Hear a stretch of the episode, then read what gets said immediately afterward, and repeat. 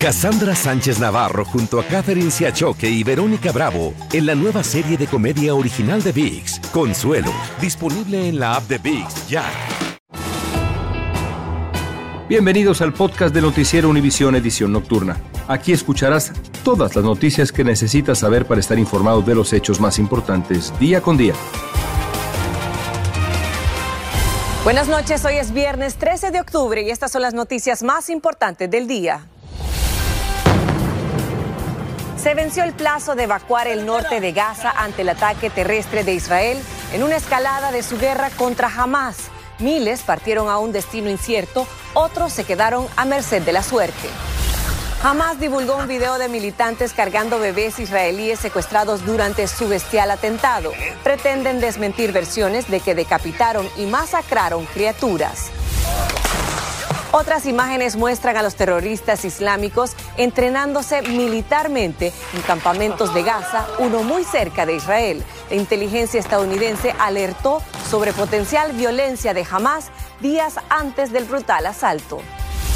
Y vinculan a militares mexicanos en la muerte a tiros de dos inmigrantes guatemaltecos en la frontera. Otros cuatro indocumentados resultaron heridos en el tiroteo. Comienza la edición nocturna. Este es Noticiero Univisión Edición Nocturna con León Krause y Maite Interiano. Amigos, buenas noches. Comenzamos en el norte de Gaza, donde ya es sábado y se cumple una semana bajo el ataque de Israel en represalia por el brutal ataque del grupo terrorista Hamas que gobierna esa región de Gaza. Así es, León. Miles han abandonado el empobrecido territorio ante la invasión terrestre de tropas israelíes, pero muchos otros se han quedado, pero ambos grupos enfrentan el mismo destino incierto. Así es, Pablo Monsalvo está en vivo desde Jerusalén con el panorama de la guerra. Pablo, adelante. Leo Maiti, buenas noches. Se ha vencido el ultimátum extendido que dieron las Fuerzas Armadas de este país para la zona norte de la franja de Gaza. Le han pedido concretamente a prácticamente la mitad de la población que tiene ese territorio palestino, más de un millón de personas que se desplacen de manera urgente hacia el sur. El gobierno de este país no ha especificado el motivo, pero todos temen aquí que es porque van a comenzar finalmente la tan temida incursión terrestre hacia el interior. En el día de hoy confirmaron que se hicieron pequeños microintervenciones en el territorio palestino para intentar localizar a algunos de los rehenes secuestrados, pero no se han dado detalles acerca del resultado de estas operaciones. La Organización Mundial de la Salud dijo que es imposible trasladar a muchas de las personas hospitalizadas porque desconectarlas de las máquinas que las mantienen con vida sería una sentencia segura de muerte. Se vio a la gente intentando autoevacuarse, muchos lo hacían a pie, no hay combustible. La situación es realmente desesperante en la zona. Desde el aire, Israel arrojaba panfletos pidiéndole a la gente que evacúe de manera urgente. Lo que muchos dicen es nadie tiene a dónde ir y mucho menos dónde ponerse al seguro. Las cifras son realmente desesperantes. 1.900 palestinos han fallecido ya, de los cuales 614 son niños como consecuencia de los constantes bombardeos israelíes en ese territorio y hay más de 7.600 heridos. Y un video que ha generado muchísima confusión y controversia aquí es el que difundió la propia organización terrorista Hamas en el día de hoy, donde se ve eh, cómo están de alguna manera cuidando a algunos de los niños que han secuestrados en los kibbutz, las comunidades agrícolas cerradas de las cercanías de Gaza que fueron atacadas por los terroristas el último sábado por la mañana les enseñan a decir gracias a Alá, que es como los musulmanes llaman a Dios, cada vez que les dan agua y muestran cómo los están acunando. Maiti. Importante e increíble información la que nos compartes, Pablo. Pero en estos momentos Israel tiene dos frentes de batalla simultáneos. Uno es Gaza y el otro es la frontera con Líbano. ¿Cómo está la situación ahí? Muy preocupante. Eh, continúa el fuego cruzado justamente con la guerrilla de Hezbollah, que tiene la base en Líbano, una guerrilla que es financiada eh, por Irán. En el día de hoy, hubo un incidente mayúsculo. Las fuerzas israelíes bombardearon un vehículo que estaba identificado con las palabras de prensa. Allí dentro iba un camarógrafo de Reuters quien lamentablemente perdió la vida. Reuters es una agencia internacional muy importante. Dos periodistas, dos colegas de la cadena de Al Jazeera resultaron muy gravemente heridos, al igual que otros cuatro periodistas que se encontraban en las cercanías de ese vehículo y todos coinciden en que en muchos casos las Fuerzas Armadas de este país no están respetando el trabajo de la prensa, lo cual pone en riesgo la vida de muchísimos colegas. Regreso contigo a Estudios León. Gracias, Pablo. Pongamos ahora todo esto en perspectiva. La franja de Gaza tiene una población aproximada de 2.3 millones de personas. Es, sin duda, uno de los sitios con más densidad de población del planeta. Gaza tiene alrededor de 25 millas de punta a punta y mide 6 millas de ancho. Si lo comparamos, y esto es muy interesante, con la ciudad de Nueva York, es prácticamente el mismo tamaño. La huella de Gaza, aquí la tenemos en rojo, abarca toda la isla de Manhattan, partes de Hoboken, Brooklyn, Queens y también el Bronx. De ese tamaño es Gaza. ¿Los habitantes de Gaza pueden salir de la franja? Es una pregunta central. ¿Tienen manera de evacuar la zona? La respuesta a ambas preguntas es no. Las fronteras con Egipto e Israel están cerradas y tienen unas enormes murallas de concreto que vemos aquí, están en esta zona que estamos marcando que hacen prácticamente imposible salir. La salida a Israel está acá, la de Egipto acá, ambas están cerradas en este momento. Salir por agua hacia el Mediterráneo tampoco es factible porque Israel controla esa zona. A menos de que Egipto abra su cruce fronterizo en el sur, los residentes de Gaza no tienen salida. Una situación bastante complicada. Israel dijo que sus tropas han realizado invasiones temporales en Gaza para combatir a los militantes y buscar rastros de unas 150 personas secuestradas. Al ordenar la evacuación, planea atacar escondites subterráneos de Hamas en los alrededores de Gaza. La organización humanitaria Médicos Sin Frontera dijo que permanecerán en la zona. Nosotros tenemos un equipo de más de 300 personas eh, durante la noche se logró evacuar al personal internacional a la zona sur de, Gaza. Sin embargo, pues obviamente el personal local palestino que trabaja con nosotros cuenta con familias y Médicos Sin Fronteras está haciendo todo lo posible por eh, pues, eh, conseguirles un lugar seguro donde se puedan refugiar. Entre tanto, la ONU advirtió que el éxodo masivo de Gaza causaría consecuencias humanitarias devastadoras. Y mientras pasa todo esto, Israel sigue hundido en un luto profundo. A una semana exacta de la invasión del grupo terrorista Hamas, el número de muertos israelíes sigue aumentando. Se reportan al menos 1.400. La inmensa mayoría son civiles. Ahora los sobrevivientes de las masacres comienzan a contar las pesadillas que tuvieron que vivir durante la irrupción de los comandos de Hamas en el sur del país el sábado pasado. Danay Rivero tiene sus testimonios. Estos son los gritos de lamento de un padre tras perder a su hija asesinada en la zona de conflicto en Israel. Julio Rubio recibe el cuerpo de Ivonne Rubio con profunda tristeza para darle su último adiós sin la posibilidad de ver su cuerpo porque quedó en muy mal estado. La joven murió en el Festival de Música Electrónica cuando el grupo terrorista jamás los masacró. Inicialmente Yvonne, quien es colombiana, fue reportada como desaparecida. De Ron Sherman, de 19 años, se desconocía su paradero, hasta que salió este video en redes sociales siendo llevado en contra de su voluntad por un terrorista. Él y otros compañeros también aparecen siguiendo órdenes y con el terror sembrado en sus rostros. Sus secuestradores lo publicaron. Al verlo, su padre Alex Sherman comenzó a entender su última conversación con su hijo, quien servía en el ejército israelí. En un momento se nos dice que no puede hablar más, corta el teléfono y nos empieza a escribir WhatsApps. Y ahí nos empieza a contar cómo paso a paso los terroristas se acercan a su refugio. En los últimos momentos nos dice, están al lado de la puerta, ya terminé, estoy acabado, los quiero mucho. Esas imágenes es la única información que sus familiares tienen hasta el momento de Ron y dicen que no pierden las esperanzas de volver a verlo. Una familia argentina, días después de haber estado cerca de los terroristas, cuenta lo que vivieron dentro de una habitación blindada donde lograron esconderse en su hogar. Y ellos trataban de cortarnos la luz, darnos luz, tal vez provocar algún incendio también para que salgamos. Estuvimos unos 40 minutos oyéndolos que estaban conversando dentro de nuestra casa y posteriormente dejamos de escucharlo y permanecimos unas cinco horas sin saber qué era lo que pasaba afuera. Completamente calcinadas quedaron muchas de las viviendas del vecindario de Sergio Cohan, quien vive a poco más de una milla de la frontera con Gaza. De otros casos no se sabe absolutamente nada. Los terroristas han borrado el rastro de familias enteras, dejando en la zozobra a sus seres queridos, quienes no saben si aún están con vida. Regreso al estudio. Gracias, Danay. Estás escuchando la edición nocturna de Noticiero Univisión.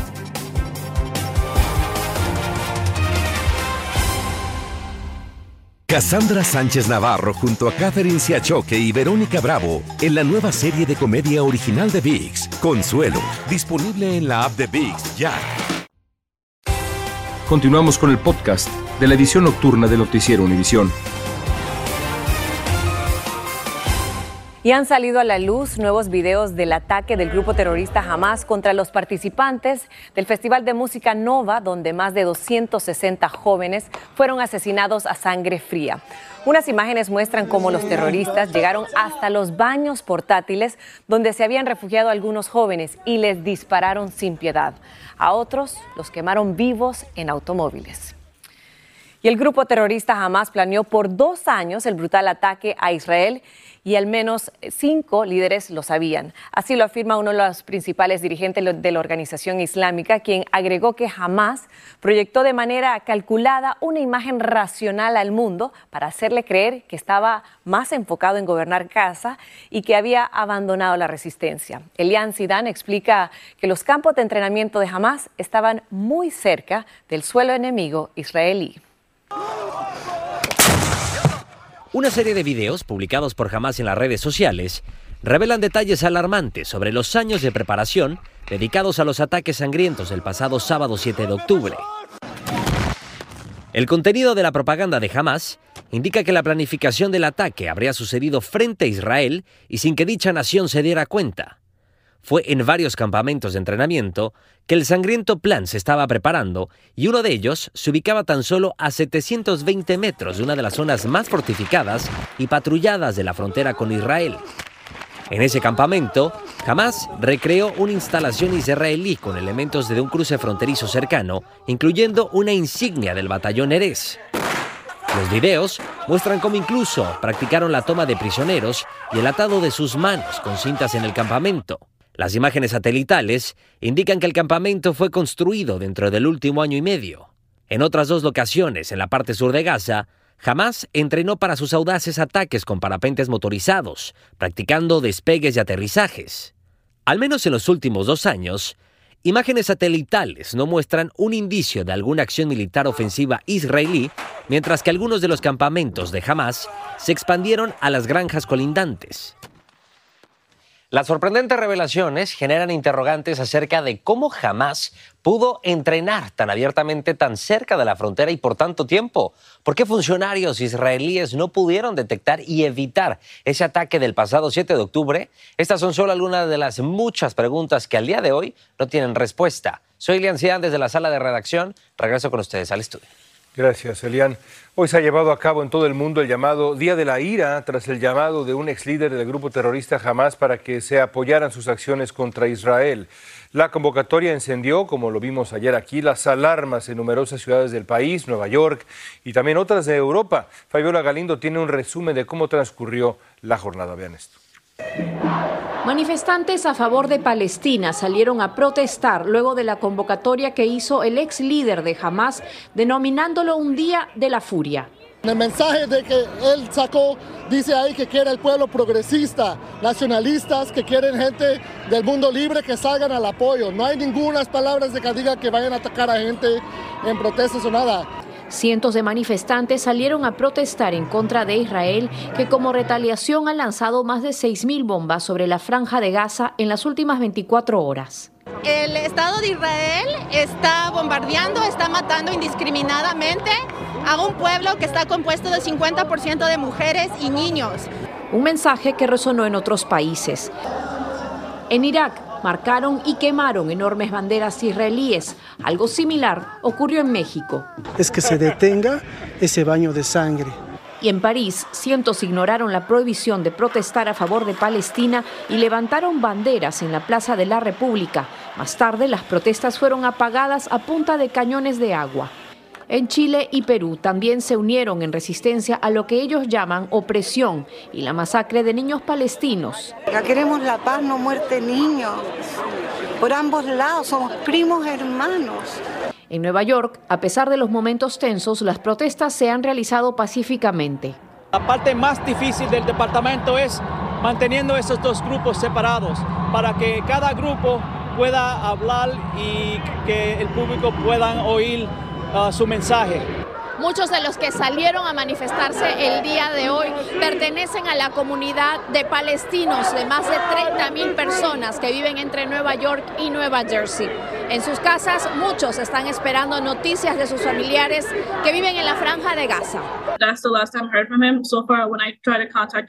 Dua Abu Fares vive en Nueva Jersey y dice que su padre está en la zona de evacuación en Gaza y cada llamada que no le responde es una angustia indescriptible.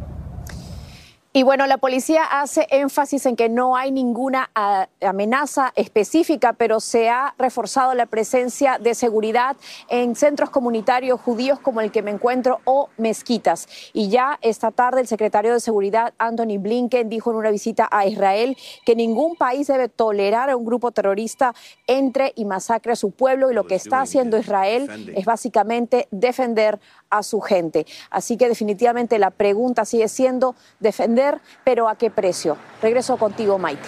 Muchísimas gracias, Fabiola. Y a esta hora les informamos que una familia guatemalteca llora la trágica muerte de un ser querido que fue asesinado momentos antes de cruzar la frontera entre México y Estados Unidos. Aparentemente los agresores habrían sido militares mexicanos. Salvador Durán habló con miembros de la familia afectada y nos tiene esta dramática historia. Una terrible angustia invade a Dolores Vázquez y a sus cuatro hijos en Guatemala al saber que el patriarca de la familia falleció acribillado a balazos en Chihuahua, México, presuntamente por militares federales mexicanos cuando él y otros migrantes estaban a punto de cruzar la frontera a los Estados Unidos. La Fiscalía dio hace cuatro días, el martes, públicamente el nombre de Margarito Canto Juárez, de 45 años de edad, de origen guatemalteco, pero al contactar Primer Impacto a la familia en Guatemala, no sabían que había muerto y aún hoy viernes esperan que las autoridades se contactaran con ellos. No sé por qué me le hicieron eso. ¿Qué voy a hacer yo sin mi esposo? Yo ya tengo a, a quien acudir. Yo necesito a mi esposo. Según la familia que vive en esta humilde vivienda en Jutiapa, Guatemala, partió un día antes de su cumpleaños, el 18 de septiembre, para Estados Unidos, para costear los estudios de medicina de sus hijos mayores de 20 y 16 años. Él daba todo por sacar adelante a sus hijos. Eh, tengo un hermano que también quería seguir esa carrera para que mi papá se sintiera orgulloso. La Fiscalía del Estado de Chihuahua confirmó que fueron militares quienes dispararon contra los migrantes que los transportaba un coyote, con un saldo de dos fallecidos y cuatro heridos, y que los soldados involucrados están siendo investigados. El fiscal también identificó a una segunda víctima, también de Guatemala, y ya informó al consulado de ambos decesos. La familia espera que la Fiscalía de Ciudad Juárez o la Embajada de Guatemala en México los contacte pronto para la identificación oficial y además necesitarán ayuda para la repatriación del cuerpo y para que se haga justicia. En Los Ángeles, California, Salvador Durán, Univisión. Cambiando de tema, les cuento que mañana tendremos la oportunidad de ver un eclipse solar anular. Millones de personas en Estados Unidos, México, Centroamérica y Suramérica lo podrán ver. El fenómeno astronómico traerá consigo un extraño anillo de fuego y es que la luna, que parecerá un poco más pequeña, bloqueará al sol produciendo un anillo rojo brillante en el cielo. Los estados de Oregón, Nevada, Utah, Texas y Nuevo México se encuentran en línea directa para poder ver con mayor claridad este suceso que será visible a las 11.54 hora del centro. El siguiente eclipse de este tipo será hasta el 2046. Continuamos con el podcast de la edición nocturna de Noticiero Univisión. Ecuador se prepara para elegir este domingo a su nuevo presidente en medio de la violencia del crimen organizado. Millones de votantes escogerán entre el retorno al socialismo, que representa Luisa González, y del otro lado Daniel Novoa, empresario que ofrece fortalecer a la policía y las Fuerzas Armadas. En Francia un maestro murió y dos personas resultaron heridas este viernes en un ataque con arma blanca en un colegio público de la ciudad de Arras. Los testigos escucharon al atacante gritar en árabe la frase Dios es grande. El caso se investiga como un caso de terrorismo islámico. Continuamos con el podcast de la edición nocturna de Noticiero Univisión.